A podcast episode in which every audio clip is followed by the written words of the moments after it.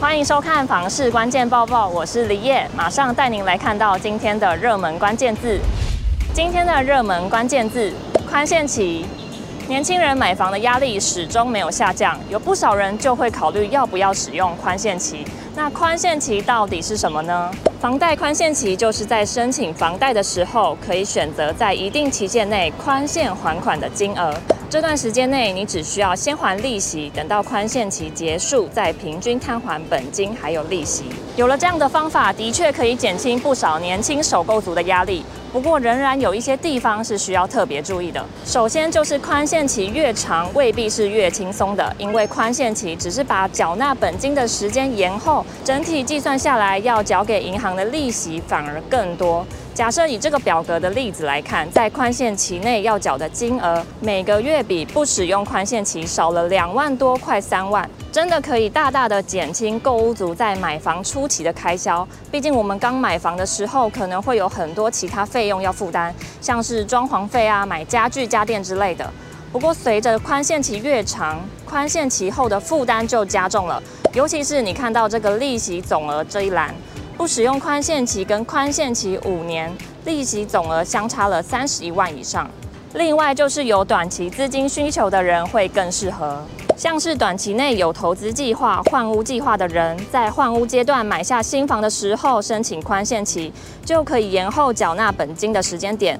等原本的房屋转手卖出之后，手头就有资金可以还款。最后也要注意，申请宽限期是不一定会通过的。像是有信用瑕疵的人，或是非自住的族群，想申请宽限期也不一定可以通过银行的审核。今天的精选新闻来看到，有网友在 PTT 上面发文问：现在如果买房没有父母的赞助，是不是就只能躺平了？这位网友发现，很多人买房都会感谢父母赞助多少有多少，但并不是每个人的父母都这么有钱吧？难道没有父母赞助就买不起了吗？贴文一出，有很多人表示认同，觉得现在年轻人没有父母帮忙，实在很难买房。不过也有人表示，他就是靠自己买了两间房，不要买双北市中心就好了。而专家则是发现，现在很多年轻人不想花大笔钱去买房，因此在生活上花费常显得随心所欲，比如更愿意把钱花在吃大餐、旅游和买精品上面。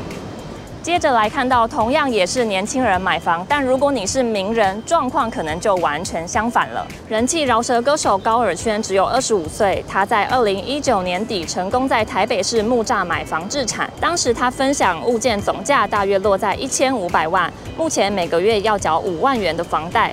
出估高尔宣每个月商演加上品牌活动能进账两百万元。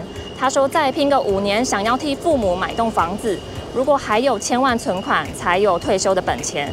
至于为什么想要把钱投入房地产，他则说，完全是因为他不善于理财。如此一来，买房置产安全又保值。现在大家都想知道房价到底会不会跌呢？而建商跟学者的看法则是不太一样。大同集团董事长王光祥指出，基本工资再调涨，建筑工资也跟着上扬，加上原物料涨不停，所以他认为房价要下修不可能。那学者呢？台湾经济学家马凯认为，升息还有打炒房都让购屋需求慢慢冷却下来。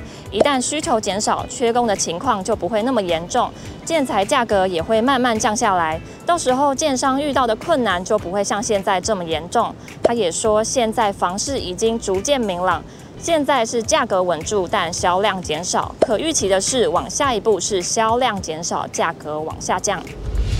今天的买房卖房，我想问，有网友问大家最不喜欢建商配的什么标配呢？有不少人都回答游泳池，认为以后问题很大。另外也有人回答最不喜欢每户低价的管理费，认为建商不会在意后续管委会的运作需要多少费用。当点交程序完成后，公积金不足的问题就不干建商的事情了。